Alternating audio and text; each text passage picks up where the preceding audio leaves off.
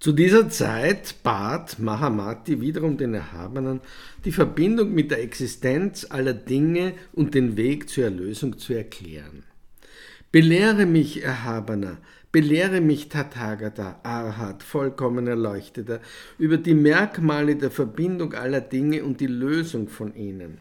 Wenn ich und andere Bodhisattva Mahasattvas den Unterschied zwischen Verbindung und Lösung verstehen, werden wir die nützlichen Mittel kennen und werden nicht mehr an Worten und ihrer Bedeutung hängen. Wenn wir verstehen, was mit der Verbindung mit allen Dingen und ihrer Lösung von ihnen gemeint ist, werden wir die Unterscheidung von Worten und Buchstaben zerstören. Und durch das Mittel unserer Weisheit, Buddhi, treten wir in alle Versammlungen der Buddha-Länder ein gut versiegelt mit dem Siegel der Kräfte, der Selbstbeherrschung, der höheren Geisteskräfte und der Ranis. Wohl vertraut mit der Weisheit Buddhi in den zehn unerschöpflichen Gelübden, scheinend in der Vielfalt der Straß, Strahlen, die den Verwandlungskörper umgeben, verhalten wir uns absichtslos wie der Mond, die Sonne, der Edelstein und die Elemente. Wir vertreten solche Ansichten in allen Stufen, frei von allen Merkmalen der Selbstunterscheidung. Unterscheidung. Und indem wir sehen, dass alle Dinge wie ein Traum, wie Maya und so weiter sind, treten wir in die Stufe der Buddhaschaft ein, halten Vorträge über den Dharma, in der Welt aller Wesen und in Übereinstimmung, frei vom Dualismus, von den Begriffen Sein und Nichtsein, in der Betrachtung aller Dinge, die wie ein Traum und die Maya sind, befreien wir uns von der Unterscheidung von Entstehen und Vergehen und schließlich richten wir uns dort ein, wo es eine Umkehr des Bewusstseins gibt, die anders als die Worte ausdrücken können. Der Havane sagte, Gut, gut, Mahamati, höre mir gut zu und denke gut darüber nach, ich werde es dir sagen. Mahamati antwortete, Gut, Erhabener, und er lauschte ihm. Der Erhabene sagte dies zu ihm. Unermesslich, Mahamati, ist unsere tiefe Verbindung mit allen Dingen, die wir durch Worte verstehen wollen. Es gibt eine tiefe Verbindung zu den Merkmalen von Individualität, Verursachung, zu den Begriffen von Sein und Nichtsein, zur Unterscheidung von Entstehen und Vergehen, zur Unterscheidung von Aufhören und Nicht-Aufhören, zur Unterscheidung von Fahrzeug und Nicht-Fahrzeug, von zusammengesetztem und nicht zusammengesetztem, von den Merkmalen der Stufen und Nichtstufen und dem Anhängen an der Unterscheidung selbst, das Anhängen an der Unterscheidung von Sein und Nichtsein, an dem die Philosophen hängen, und das Anhängen an, an dem Dreierfahrzeug und dem Einerfahrzeug, die unterschieden werden. Diese und andere sind die tiefen Verbindungen, die von den Törichten und Einfältigen unterschieden werden. Sich selbst hartnäckig daran klammernd, fahren die Törichten und Einfältigen mit jeder Unterscheidung fort wie die Seidenraupen, die mit ihrem eigenen Faden der Unterscheidung und Anhänglichkeit nicht nur sich selbst, sondern auch andere umgarnen und verzaubert von dem Faden sind. Und so klammern sie sich immer hartnäckig an die Begriffe Sein und Nichtsein. Aber es gibt keine Merkmale der tiefen Verbindung oder der Lösung. Alle Dinge werden als in Einsamkeit verweilend angesehen, wo es kein Entstehen von Unterscheidung gibt. Der Bodhisattva Mahasattva verweilt dort, wo er alle Dinge vom Standpunkt der Einsamkeit betrachtet. Wenn die Existenz und Nichtexistenz der äußeren Welt als abhängig von der Sicht des Geistes selbst in diesen Merkmalen verstanden wird, kann man in den Zustand der Truglosigkeit eintreten, wo sich Chittamatra befindet, und in die Einsamkeit blicken, die die Unterscheidung aller Dinge als seiend und nicht seiend ausmacht, von der die tiefe Verbindung oder die Lösung abgeleitet ist. Hier befindet sich niemand in Bindung, niemand in Befreiung, ausgenommen jene, die durch ihre falsche Weisheit Bindung und Befreiung erkennen. Warum? Weil man in allen Dingen weder Sein noch Nichtsein erlangt. Weiterhin gibt es drei Verbindungen bei den Törichten und Einfältigen. Es gibt Leidenschaft, Hass und Verblendung. Und es gibt Begierde, die fruchtbar und von Freude und Leidenschaft begleitet ist. Eng verbunden damit gibt es eine Folge von Geburten auf den Wegen der Existenzen. Somit gibt es fünf Wege für die Wesen, die eng verbunden sind. Wenn man von dieser Verbindung abgeschnitten ist, wird man keine Merkmale von Verbindung und Nichtverbindung sehen. Wenn man von der dreifachen Verbindung abhängt und ihr anhängt, die als Ursache wirkt, gibt es ein weiter Fortbestehen der Vijnanas, die ohne Unterbrechung wirken. Und infolge des Anhängens gibt es eine beständige Verbindung des Seins. Wenn die dreifache Verbindung, die das Wirken der Vijnanas bewirkt, schwindet, gibt es die dreifache Befreiung. Und wenn man dies bedenkt, entsteht überhaupt keine Verbindung. So wird gesagt. Die Unterscheidung von nicht bestehenden Dingen wird als Merkmal der Verbindung angesehen. Wenn man dies völlig verstanden hat, klärt sich das Netz der Verbindung. Die Törichten halten am Wissen vom Sein nach Worten fest und sind gebunden wie eine Seidenraupe durch ihre eigene Unterscheidung. Von daher rührt das Nichtwissen über das Anhängen. Weiterhin sagte Mahamati, nach dem Erhabenen gibt es in allen Dingen, die durch Unterscheidung unterschieden werden, keine Eigennatur, weil es nichts außer Unterscheidung gibt. Wenn es aber Unterscheidung gibt, Erhabener, so gibt es keine Bestimmung der Merkmale der Eigennatur. Und gibt es nach dem, was du gesagt hast, weder Verunreinigung noch Reinigung, weil alle Dinge das Wesen der Unterscheidung haben? Der Erhabene sagte, Mahamati, es ist so, wie du sagst. Die Eigennatur der Dinge ist die Unterscheidung der Törichten und Einfältigen. Sie ist nicht so, wie sie von ihnen unterschieden wird. So ist die Unterscheidung. Es gibt keine Bestimmung der Eigennatur der Dinge. Aber es gibt die Eigennatur der Dinge, die von den Edlen bestimmt wird durch die edle Weisheit, durch ihre weise Einsicht, durch ihre transzendentale Sicht. Mahamati sagte, Erhabener, wenn es die Eigennatur gibt, wie sie von den Edlen bestimmt wird durch die edle Weisheit, durch ihre weise Einsicht, durch ihre transzendentale Sicht, die weder menschlich noch himmlisch ist, und wenn es keine solche Eigennatur gibt, wie sie von den Törichten und Einfältigen unterschieden wird, wie können die Törichten und Einfältigen ihre Unterscheidung aufgeben, weil sie keine Möglichkeit haben, die Anwesenheit der höchsten Realität zu erkennen? Und dies, weil sie weder verkehrt noch nicht verkehrt sind, Erhabener. Warum? Weil sie nicht in der Lage sind, eine Einsicht in die eigene Natur der höchsten Realität zu haben, weil sie den Lauf der Dinge unter dem Gesichtspunkt von Sein und Nichtsein sehen. Und selbst so, wie die Realität von den Edlen unterschieden wird, kann sie nicht sein, weil die Sicht der Realität, wie sie ist, in sich selbst kein Ding sein kann weil das, was den Edlen als die Eigennatur der Realität erscheint, nichts anderes als eine Schöpfung ihrer Unterscheidung ist aufgrund der Bezeichnung von Verursachung und Nichtverursachung. Das bedeutet, weil sie in ihre eigene Sicht des Seins verfallen, gibt es dann das Reich für andere. Dadurch begeht man den Fehler der Nichtendlichkeit, weil das, was die Eigennatur der Realität ausmacht, nicht erkannt werden kann. Erhabener, was von der Unterscheidung abgeleitet ist, kann nicht die Eigennatur der Realität sein. Wie verhält es sich damit, dass man Dinge mit Unterscheidungen unterscheidet, auch wenn sie nicht so sind, wie sie unterschieden werden? Nach der Art, wie die Unterscheidung getroffen wird, kann die Eigennatur der angenommenen Realität verändert werden. Wenn aber die Ursache nicht gleich ist, kann auch der Begriff der Realität, der erschaffen wurde, nicht gleich sein. Aber während nach dir, Erhabener, die Unterscheidung von den Edlen und den Törichten getroffen wird, können nur letztere die Realität nicht erkennen. Und jetzt sagst du uns, dass der Grund, aus dem man sagt, dass die Dinge nicht tatsächlich so sind, wie man sie durch Unterscheidung unterscheidet, der ist, dass alle Wesen ihre Unterscheidungen aufgeben. Ist es so, dass du alle Wesen, um sie von den Begriffen Sein und Nichtsein zu befreien, eine realistische Sicht des Seins wählen lässt, indem du ihnen den Gedanken der Eigennatur der Realität mitteilst, wodurch sie dazu geführt werden, dem Reich der edlen Weisheit anzuhängen. Warum verleugnest du die Wahrheit der Einsamkeit, indem du die Lehre der Realität lehrst, deren Eigennatur die edle Weisheit ist?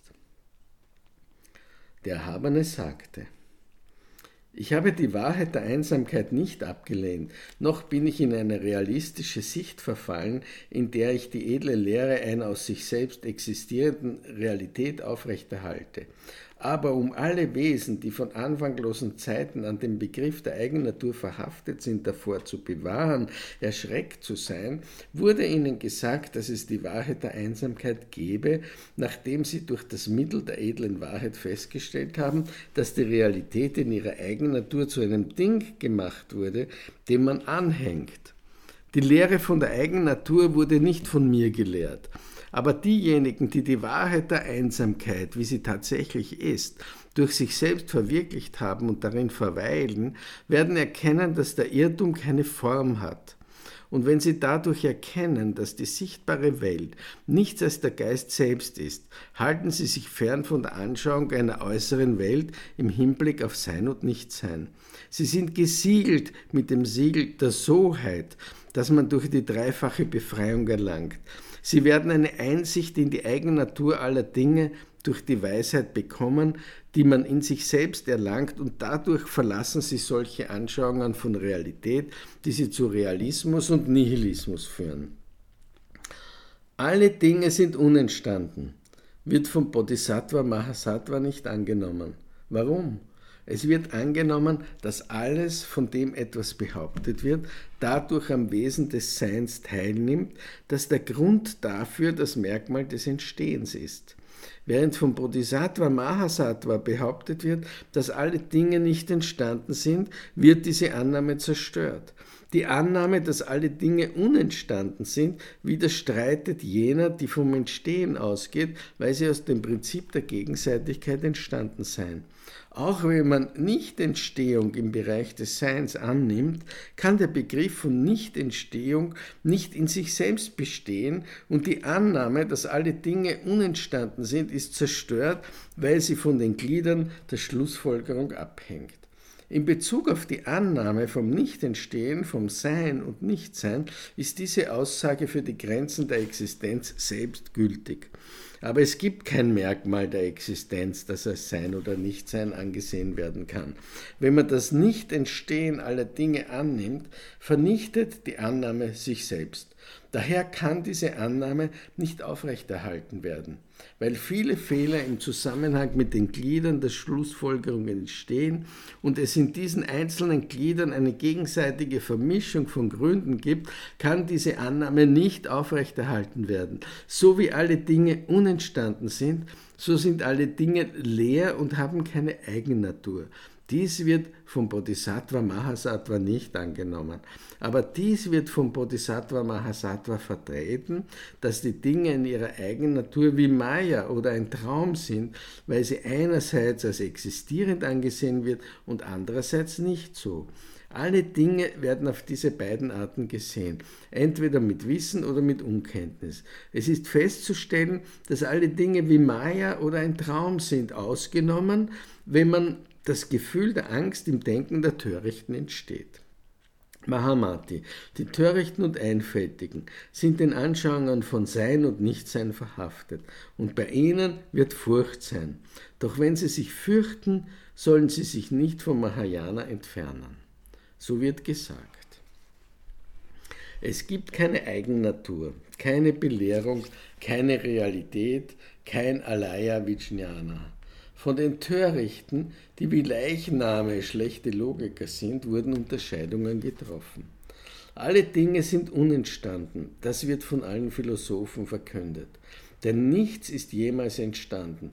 Die Dinge sind durch Verursachung miteinander verknüpft. Alle Dinge sind unentstanden. Durch transzendentes Wissen unterscheidet man nicht. Wenn ein bestimmter Schluss gezogen wird, der von einer Ursache abhängt, wird das Wissen von der Vollkommenheit aufgegeben. Wie ein Haarnetz von Sehschwachen wahrgenommen wird, so wird das Sein von den Törichten unterschieden. Die Dreiwelt ist nichts anderes als eine Gedankenkonstruktion. Es gibt keine Realität in ihrer Eigennatur. Die Logiker aber werden durch die Realität der Gedankenkonstruktion unterscheiden. Ursache, Realität, Gedankenkonstruktion. Dies ist eine geistige Verwirrung. Dies alles überschreitend werden meine Söhne dorthin gehen, wo es keine Unterscheidung gibt. So wie in einer Luftspiegelung Wasser wahrgenommen wird, wo es kein Wasser gibt, so werden die Dinge von den Törichten anders gesehen als von den Edlen.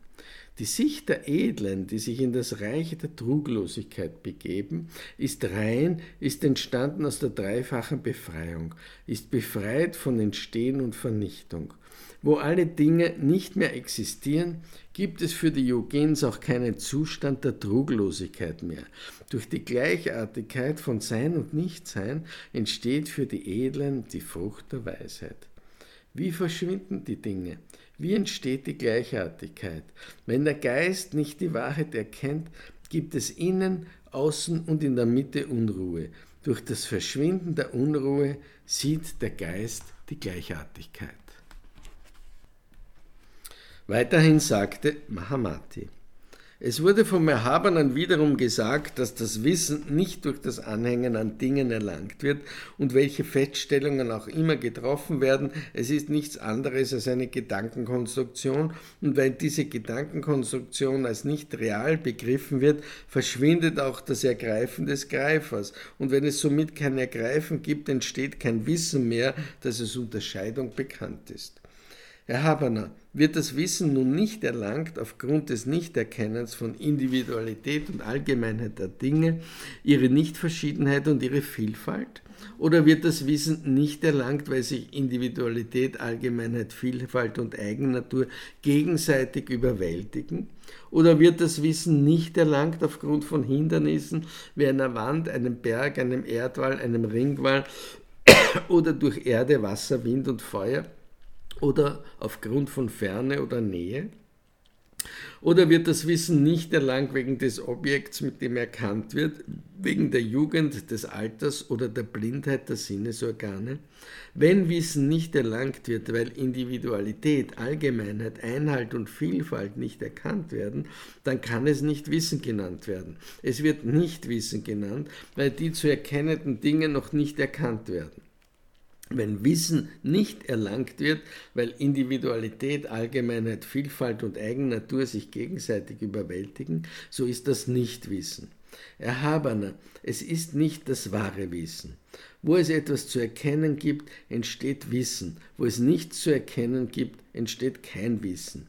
Wissen gibt es, wenn es eine Verbindung mit dem, was erkannt wird, gibt wenn Wissen nicht erlangt werden kann aufgrund von Hindernissen wie Wand, Berg, Erdwall, Ringwall oder Erde, Wasser, Wind und Feuer oder Ferne und Nähe oder aufgrund der Unvollkommenheit der Sinnesorgane, wie bei einem Kind, einem Alten, einem Blinden, ist es Nichtwissen. Es ist Nichtwissen, weil das zu erkennende Ding existiert, aber es am Erkenntnisorgan fehlt. Mahamati Solches unerlangbare Wissen ist nicht Nichtwissen. Solches ist das wahre Wissen.